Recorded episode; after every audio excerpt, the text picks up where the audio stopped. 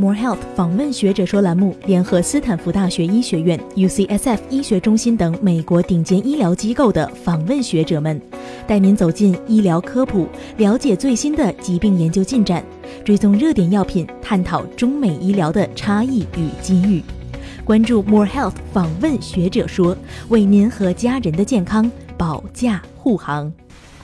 大家好，欢迎来到 More Health 访问学者说栏目。我们今天有幸邀请到张福燕张主任。张主任您好。哎，你好，很高兴有机会来到 More Health 访问学者说栏目。张主任现在工作于贵州医科大学附属医院眼科主任医师兼硕士生导师。张主任毕业于华西医科大学，从事眼科临床科研教学工作近三十年，曾在日本东京女子医科大学眼科进行糖尿病视网膜病变研究。现在在 UCSF 眼科工作，作为访问学者。随着人民的生活水平的逐渐提高啊，当前就是糖尿病的发病率也一直像井喷一样直线增长。糖尿病呢，可以引起心脑肾神经等系统的一系列的损伤，其中呢，糖尿病视网膜病变是糖尿病的最主要的、最常见的并发症之一。那么今天呢，我们就想邀请张主任给大家介绍一下什么是糖尿病视网膜病变。好的，谢谢主持。啊，我们知道，随着这个文经济的发展，那么全球呢，现在糖尿病是一个重大的疾病。世界卫生组织的发布的数据呢，在二零一四年，全球的糖尿病呢患者已经达到了四点二个亿。那么，就是当人们快速的走从贫穷走向富裕的时候呢，糖尿病它像井喷一样发展。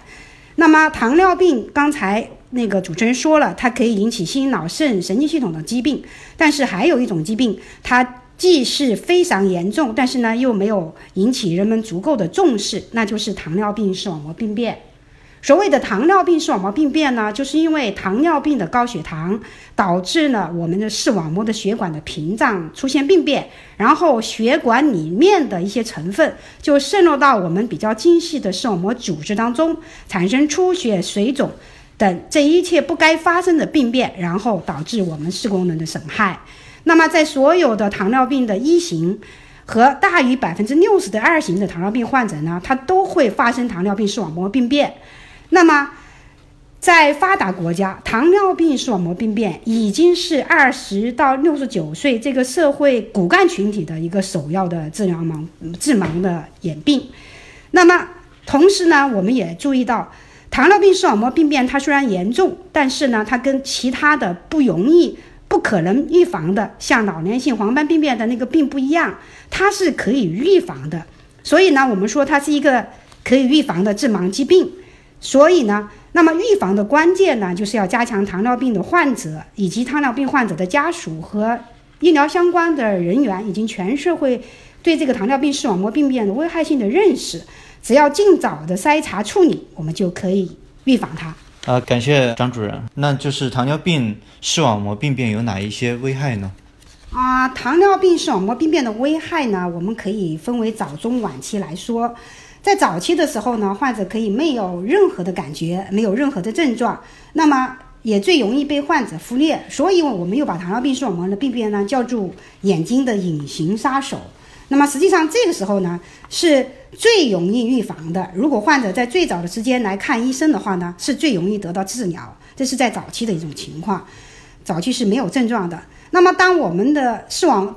膜病变出现轻度的水肿的时候呢，患者可以出现视物的模糊，但是因为可以是一个眼睛发病，视力也可能下降不大，也不会引起患者的重视。只有当患者的玻璃体出现了较多的出血，出现了明显的视力下降，甚至完全看不见的时候，这个时候患者才来。那么医生的检查呢，就会发现他的眼底水肿已经非常的严重。那么患者的黄斑的出血、囊样变性，以及视网膜脱离、新生血管性青光眼，以及角膜水肿。等等，视神经的损害都已经发生了。这个时候，我们虽然医生可以去进行相关的治疗，但是很可惜的是，我们这种治疗往往是不能够让患者恢复到以前的视力。还有一个更为可怕的事情，就是这个糖尿病视网膜病变可以让患者双眼失明。那么不光是患者看不到了，那么因为严重的青光眼不可控制。患者不光看不到，还会疼疼痛难忍。我们经常会在临床上也有患者，就说痛得撞墙，说我宁愿死也不能忍受这种疼痛。所以说，糖尿病视网膜病变是非常的严重的。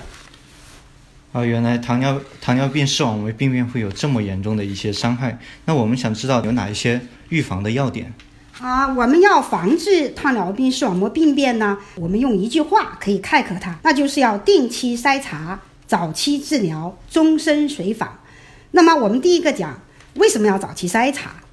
就说，因为我们知道糖尿病视网膜病变它的发生是和糖尿病的病程相关的，随着病程的增加，它的发生率就急剧的上升。三年发病病程的患者，他是百分之八的发病率；五年病程的发发病率是百分之二十五；到了十年，它的发病率就百分之六十；超过十五年以后是百分之八十的发病率。那么，如果是一型的糖尿病患者呢，它的发病率比二型的更早。所以呢，我们就提倡一型的糖尿病患者已经诊断糖尿病，你就应该进行眼底的筛查；二型糖尿病的患者呢，也应该尽早的筛查。因为早期患者，我们在前面讲了，他可以没有任何症状，没有任何感觉。但是如果你能够早期到眼科检查呢，眼科医生通过特殊的眼底检眼镜啊、眼底照相机啊、血管造影仪啊，或者说光学相干断层扫描等多种手段，我们是可以发现患者感觉不到的视网膜的出血呀、渗出啊，以及黄斑的水肿等等。我们可以给患者进行检查，然后分期来确定每个患者他的个性化的进一步的检查、治疗和随访的时间。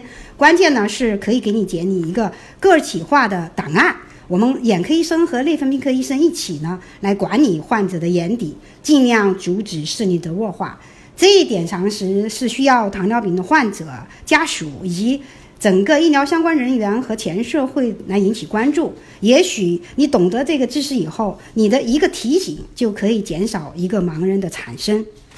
那早期治疗方式有哪些呢？它作用是些什么？我们早期的治疗方式，它主要有药物治疗、激光治疗、眼内抗新生血管药物及激素注射，以及玻璃体切割手术、抗新生血管性青光眼治疗等等。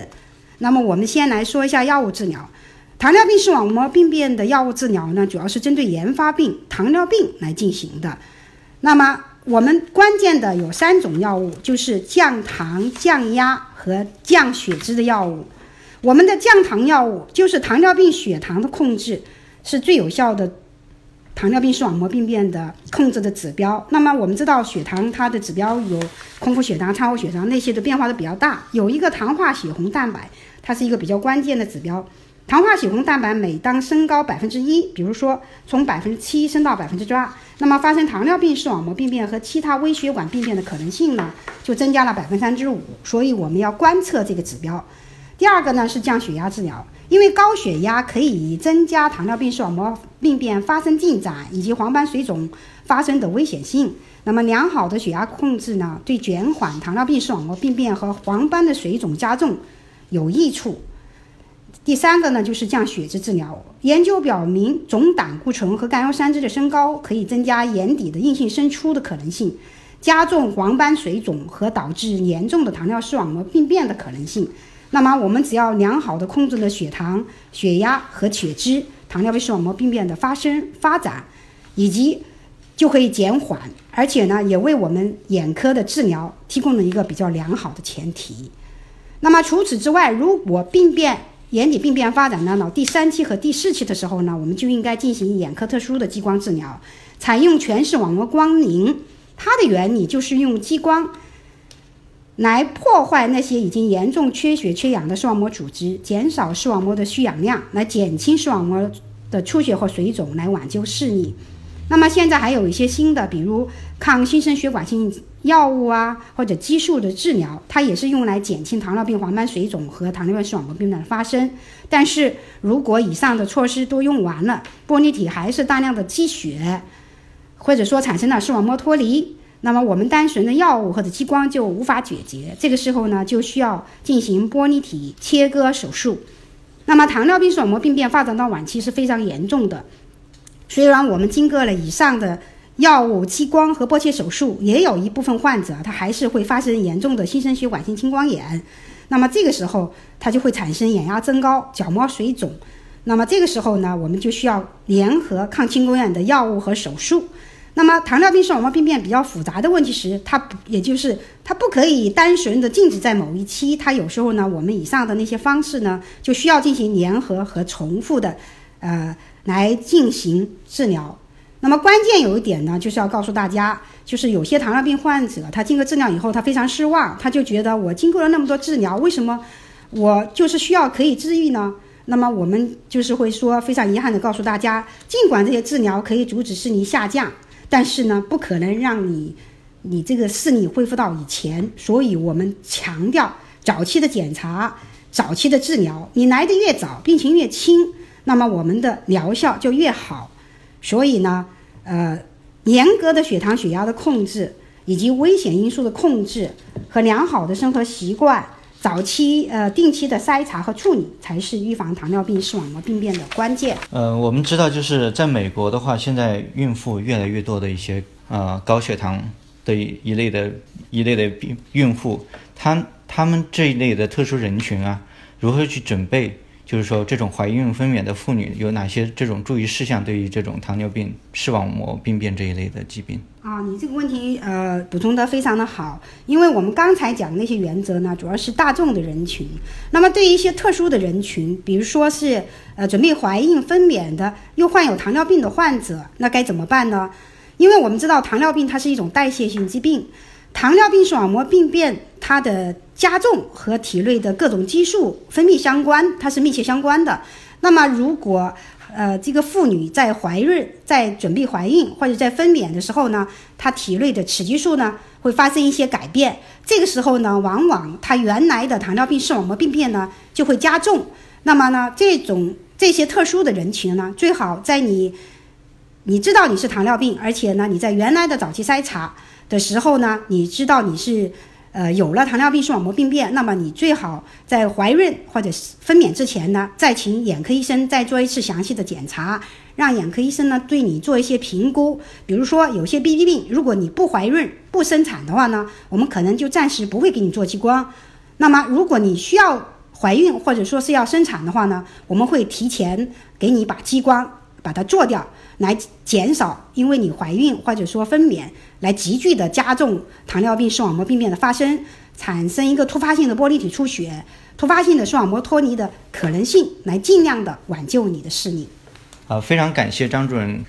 呃，非常感谢张主任的分享。希望我们这一期的访问学者说栏目，给大家对糖尿病视网膜病变会有个清晰的认识，以及让大家知道了怎么去预防。诊断、治疗、筛查等等这一些常规的手段，以及一些呃一些糖尿病患者的特殊人群，怎么去注意预防关于呃糖尿病视网膜病变的一些危害等等。非常感谢张主任。希望大家把刚刚得到的一些比较肤浅的有关糖尿病视网膜病变的知识，尽可能的发散给你的亲人、给你的朋友。你的努力会减少糖尿病视网膜失明患者的产生。好好，感谢大家收听，希望大家更加关注 More House 访问学者说栏目，我们下次再见。